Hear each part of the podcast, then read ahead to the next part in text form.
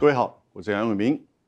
今天我们谈美国众议院的议长 Nancy Pelosi 裴若曦要到台湾来了，这会是八月的一个重头戏，不只是在美台关系，也是在两岸关系跟中美关系，甚至全世界都会关注这个议题。为什么这么一个激烈的这个情况会在这么短的时间，七月十九号美英国的《金融时报》的报道出来之后呢？连拜登总统都有这个相关的这个评论，而会引起怎么样的改变？他会不会因此取消掉前往台湾的这个访问呢？那我们来先来回顾这整个事情的原委，然后呢，我提出我的观察跟我的态度。首先，已经八十二岁的美国议会的一姐哈，她是美国众议院的议长啊，现在是民主党籍。他现在跟美国的政府，拜登政府，因为是同一个政党，而且同时也是在这个众议院里面占多数的民主党，所以呢，他的地位就相当的上引人重视。尤其依照美国宪法的规定，他是在美国总统如果有事不能任职的时候，由副总统；副总统不行的话，就由众议院的议长。他可以说，在美国的政治人物当中是排名第三的。这样子一个重要的政治人物，又是现在是执政党的这个参众议院的这个议长，他的出访引起非常重要的，就是说重视。那在八月份的时候呢，他计划要到亚洲一行。那这个亚洲，他其实要去一些国家，包含日本、韩国啊，以及东南亚的国家。现在在七月十九号，英国的《金融时报》的报道出来说，Nancy Pelosi 可能会在八月份的时候。来台湾访问，那这样子一个访问里面，当然提到了，就是说有六位相关的这个人士知道他的行程，现在已经蛮确定啊，他会在这个亚洲行的时候加上台湾的行程，因为在今年的四月的时候，他就曾经传出说要到台湾来，然后那个时候一传出来，几乎这个两天之后，他就对外宣称他这个新冠确诊啊，我个人在那个时候推论他是被确诊。或者是战略确诊，也就是说，其实是被拜登所说服，不要到台湾来，因为那个时候其实也是一样，情势中美之间的情势并不是很好。可是，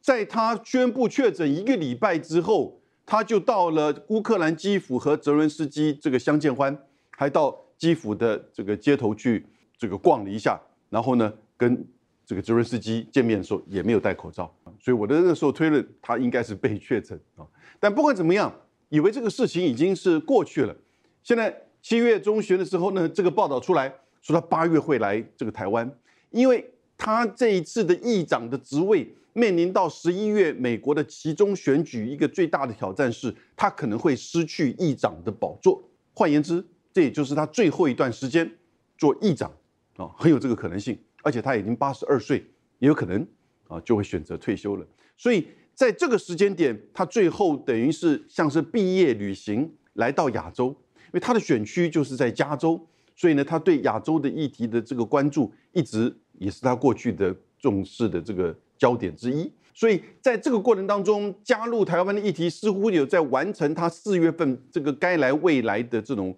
的这个行程，那也当然也有别的打算。中国大陆这边的外交部的发言人赵立坚，他就很强烈的表达反对啊的这个意见。可是拜登呢，在接受这个媒体访问的时候，他也就在这个场合，他说出了他认为这不是一个好的主意，而且是认提出来是以美国的军方国防部认为佩洛西这个众议院的议长访台不是一个好主意啊。然后呢，赵立坚说将采取坚决有力的这个措施。啊，坚决有力的措施，而且媒体不断的这个问他，几乎每天在问他，他回答都是一样，说一定会采取坚决有力的措施，而这一切的后果要由美方负责。啊，所以蛮强硬的这种警告，虽然并没有谈到任何就是具体的这种回应啊，或者是应对的这个作为。那拜登为什么认为佩洛西的这个访台不是个好主意呢？我们先来看为什么佩洛西要来台湾。我觉得至少有这三点的这个原因。第一个是表达他对台湾的支持，标榜他是支持民主的。这里面有一点这种对台湾的情感，当然也有一点个人的标榜。因为他过去的从政一直都是议员，一直对于这只就是说这个亚洲的民主、中国的民主啊有一些关注，所以在这样子的一个行程，去以台湾的访问凸显，不是在凸显台湾而已，反而是凸显两岸关系或凸显在中国民主的这个立场，他一直有这样子的一个就是说立场跟观点。第二个。我觉得最核心的关键还是这个吧，他其实是在助选美国的民主党，他的政党，因为他的众议院的议长的位置都不保了，民主党在众议院的多数可能都要失去了，甚至连参议院都可能现在碰临面到很大的这个危机。美国的参众两院现在看起来选情都不好，大概拜登支持率现在只剩下百分之三十三到三十六。美国现在经济、油价、能源、哦物价都非常的严重，所以在这样的情况之下，一个比较属于地方的选举，州长、参议员、众议员的这个选举，当然民众的直接的表现就是以经济为依归。这样子的情况，他必须要去帮民主党助选，这个时候怎么办呢？要去凸显一个议题，他自己当然擅长的就是亚洲以及民主。的这个议题，以及去凸显跟台湾的议题、跟这个中美关系啊相关的这个议题，那当然就会引起媒体的注意啊。你看，现在已经引起，不管是《华盛顿邮报》、《纽约时报》、《华尔街日报》，都不断的有许多的这个报道啊。当然，大家会问，美国的选民会注意到国际外交的议题吗？如果它只是一个单纯的国际的外交议题，或者是一个单纯的出访，当然不会引起太多的这个关注。媒体也不会这样子报道，但媒体的报道是因为这个议题可能会激化变成一个危机，它有这个风险。当它变成危机的时候，引起人民的注意，尤其在选举之前，那你就会很清楚的影响到选民的这个选择跟判断。这个是不是一个就是说他考虑的因素之一呢？我觉得可能是关键因素吧。那彰显当然就是反中牌。另外第三点，第三点这个说法。其实是现在美国中美关系正在走向改善的这个方向。过去大概一个多月，中美之间高层有五次见面，而习拜会应该会在七月底的时候，那这是拜登自己预告的，会不会顺利举行？我个人认为应该是会，但是呢，北京这边还没有做任何的 yes or no 的这个表达，因为突然又多了一个西佩洛西八月可能访台的这样子一个变数。但是这个毕竟习拜会是要在这个之前，而习拜会所谈的中美关系的这个层面是很多的啊，不是只有单纯的一个佩洛西访华访台的这样子的一个因素。所以呢，中美关系是在走向改善跟稳定的道路。也就是说，佩洛西其实他知道现在美国面临到的就是第一个是其中选举，第二个是跟共和党之间的竞争，从年底的选举到二零二四。第三个是整个中美的大的这种战略竞争的这个态势，而拜登因为经济的因素不得不去面对中国大陆的这种改关系的改善，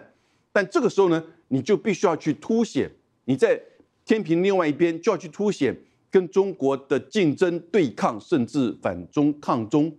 的这样子的一个态势，而利用台湾行来去凸显这个东西，那是成本最小的，对美国而言。这个是在一个大战略情况之下，尤其是在也跟美国的国内政治有关，避免整个这个中美关系或反中议题被共和党、被川普整晚端走，也可能呢去在民主党里面也有一些对于拜登现在不得不去强化改善这个中美关系呢有希望啊，这个议长呢能够有一些不同的动作。这几个因素当然是他访台的这个原因啊，这里面还有个隐藏的因素呢。也必须要说的，其实他来台湾访问，那台湾这边的角色呢？台湾这边是不是就是等于是被通知、被接受，然后呢欢迎你来？我其实可以合理的推论，在这个过程当中，在这个之前，台湾的一些团体、政党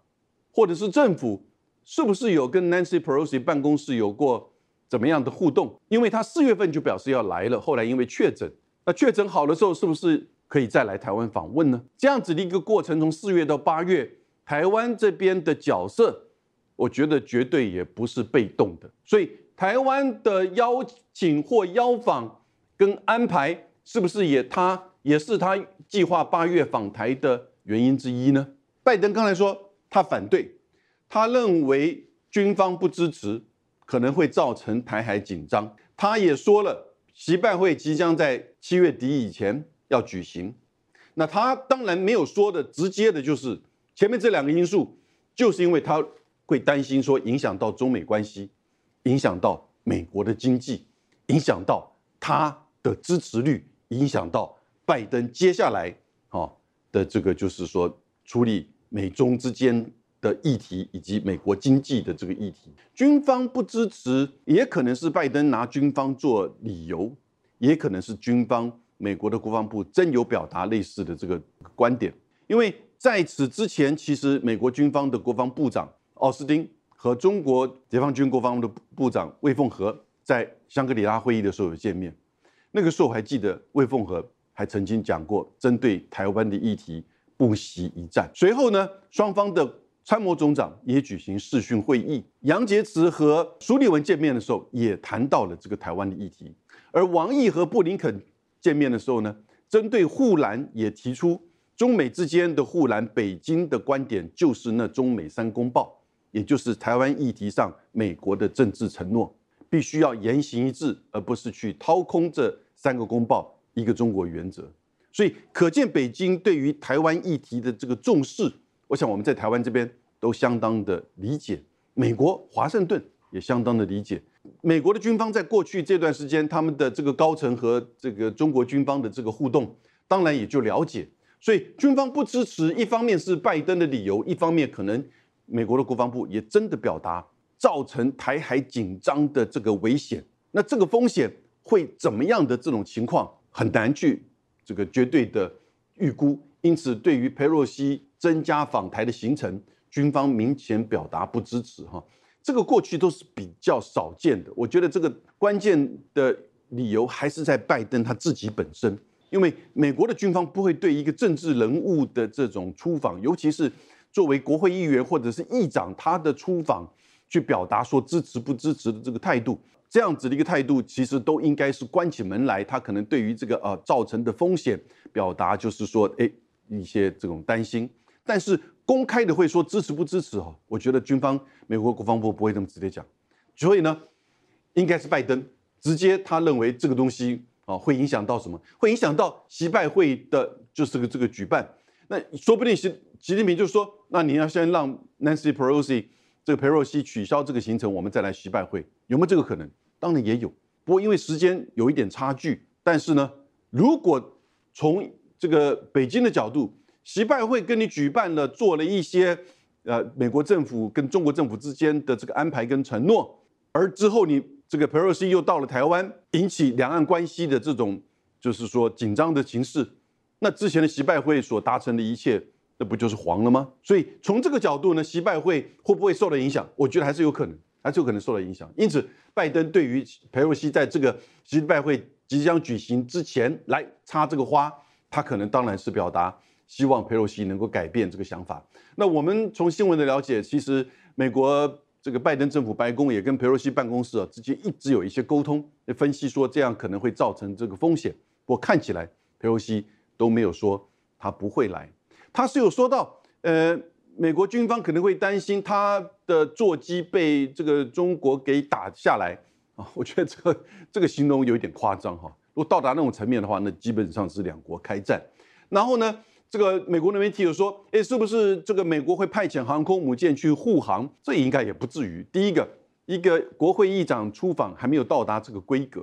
第二个呢，这样子的动作同样也是极度的这个不友善，会造成就是更紧张的这个关系。所以，拜登其实更担心的是影响到接下来的中美关系。中美关系已经到了很紧绷对峙的这个层面了，哈。然后呢？但是到了下半年，美国现在了解到现在的经济、通膨、能源各个层面物价，使得美国人民开始关注这个议题，会觉得说，如果你跟全世界的第二大经济体，尤其是这个中美的贸易越来越紧密，在去年中国的贸易顺差又回到了三千五百五十三亿，在今年的五月，美国、日本、韩国所有的欧洲国家都是贸易逆差，而中国一到六月贸易顺差三千八百五十四亿，所以这个时候，如果你要搞好美国经济，你不是要跟中国你最大的贸易伙伴要维持正确良好的经贸关系吗？而这个时候，如果你同时你同时在政治议题上、台湾议题上去加码，作为一些这么造成两岸紧张的这个情势，不就是有一点前后不对吗？那这个时候，当然北京也不会顺着你的意要去跟你在经贸议题上哦去做任何的这种合作或者是改善。对拜登这个政府而言，佩洛西的访台突然增加了一个不可确定的变数，这也就为什么他反对。所以中国方面强烈反对佩洛西的访台计划啊，到目前为止都是只有外交部的发言人，也没有到任何其他部长或者是更高层面的这个发言啊，应该也不会。那我们来推论一下，可能会有怎么样的这个反应啊？我刚刚提到攻击佩洛西的座机，为什么？因为佩洛西自己讲这个话，佩洛西自己同时也说，我们不会去说支持台湾独立，也就。佩洛西是来台湾，我们如果寻求说啊，你来台湾支持台湾独立，他不会做这个事情的。那但是他说，哎，是不是担心说他的座机被攻击？我想这个当然，我觉得可能性应该是不存在的。当然，美国的这边的护航军机的伴随，这个一定会有，而且美军美国军机的伴随，中国的军机的也会伴随。你会伴随到多接近，很难讲，应该不会太接近，彼此都可以看得到，不至于到这种程度。但是。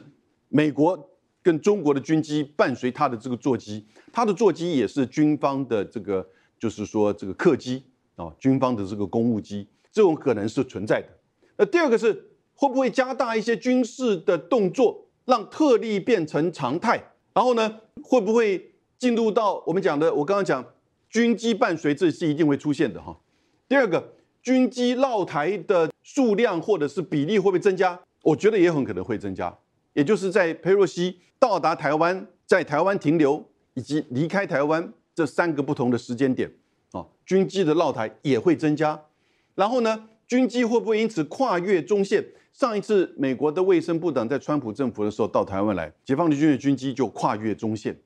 那这样子的一个军机绕台跨越中线，会不会变成一个常态？也就是因为这个佩洛西的访台这个事件，使得。台海的军事的空间更加的紧缩，而在紧缩的情况，当然就容易这个发生意外事件，甚至容易发生冲突，这都是我们讲的风险。我觉得北京除了我们刚刚前面谈的三个，也就是军机伴随军机绕台以及跨越中线，还有两个可能的军事应对，一个就是军事演习，还有一个就是飞弹试射。这两个如果也同时在佩洛西。来台之前、来台的时间，以及来台之后随即的之后，那这两个其实就把整个情势更加的啊提高了这种紧张情势。那会不会进入到制裁的两岸贸易？因为在这个过程当中，其实我们在国际媒体都没有谈到台湾的角色。但我刚才点出来，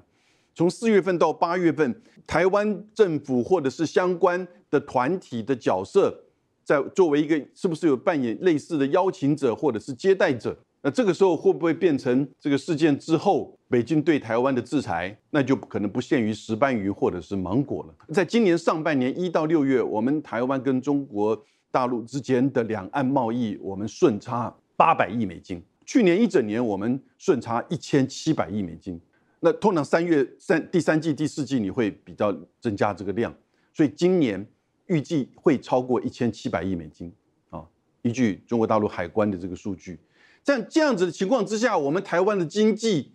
以及两岸的贸易会不会受到影响？这些都是不确定因素，对不对？最后一个，中美关系会因此停滞，甚至更加的对峙对抗，好，这都大是可以预期的哈。所以，当赵立坚讲说会采取坚定有力的措施，这个措施是比较是军事的应对。还是说会扩大到贸易的制裁，甚至双边关系、中美关系的停顿啊，这些东西其实都可能会因为这位议长来台啊产生的这种变化。这里面点出来的，当然就是美中台的三边的微妙的这种关系，尤其台湾在现在中美的这种竞争对抗的这个态势之下，我们应该怎么样自处呢？我个人认为，佩洛西来台湾哈，真的会产生台海的风险，也是两岸关系的一个考验。因为通常你看过去这个事件，大家会提，哎，二十五年前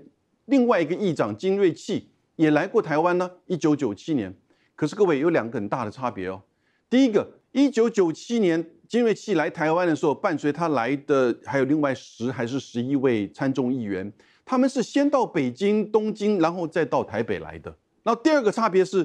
依据当时接待的李登辉总统的，就是说总统府的这个谈话记录，李登辉总统在佩洛西跟所有这些参众议员里面强调，台湾不会寻求独立，而且依据中华民国宪法，我们就是是中孙中山先生创建的中华民国已经八十这个六年，来寻求两岸之间。相互的竞争，未来寻求统统一的可能性，在当时李登辉还讲这个话，所以在这样一个框架之下，当然一九九七的中国以及美国中美关系跟现在也当然完全不同，但并不是只有这个层面。君瑞其实当时是先去了北京，而且李登辉也做了这样子的发言，所以呢，那个时候的中美关系因为金瑞系访台，也停留在表面上的这个言辞上的抗议。但没有更进一步的深化，变成两岸关系或者是中美关系恶化的这个因素。但是这一次，如果他的访台真的成型了，因为他这么具有就是说爆发力，这么具有代表性，这么具有就是说中美关系、两岸关系当中的这种变数，那是不是台海的风险、两岸关系的这个考验就因此会提升？当然，中美的对抗关系的恶化是不是会加剧？当然会说。啊，一个议员嘛，一个议长嘛，一个老阿妈来台湾，何必那么紧张呢？对不对？这问题是你要看对方把它视为是美国政府的一个环节，而在这个过程当中，因为也不断的就是提升中美之间在台海议题上的这种竞逐，跟中国方面对美国的这个指控、掏空、协助台湾啊等等之类，那再加上台海。现在的这种形势跟两岸关系的这个僵局，所以这个时候只要一个因素的变动，都可能会产生从台海两岸到中美的这种连锁反应。那当然，我个人认为，其实支持台湾可以用很多其他的方式啊。我个人认为，Nancy Pelosi 这个 Pelosi 议长及他的亚洲行可以就是感谢他的支持。可是呢，至于台湾行呢，我觉得。我希望他能够三思，但是并不表示说在台湾的议题上跳过了佩洛西的访台，我们就可以其实这个没有风险啊，没有担忧的，然后持续的现状的一直延续。这里反而去凸显一个问题是什么？Nancy Pelosi 的来会造成这么样的这个可能的变动，表示说现状的不稳定、不信任以及不确定的这个因素越来越这个压不住了。不管是中国这边还是美国这边，以及台湾这边，都随时可会有一个不确定的因子会出现，可能是 Nancy Pelosi 来台湾，可能是别的议题。当石斑跟芒果发生问题，是因为台湾这边的检验出口相关的设施造成的这些，就是单纯的检验的问题。可是呢，在台湾从凤梨到石斑就被政治化。当然，对方是不是？大陆也也同时在利用这个议题去测试两岸关系，台湾这边的态度，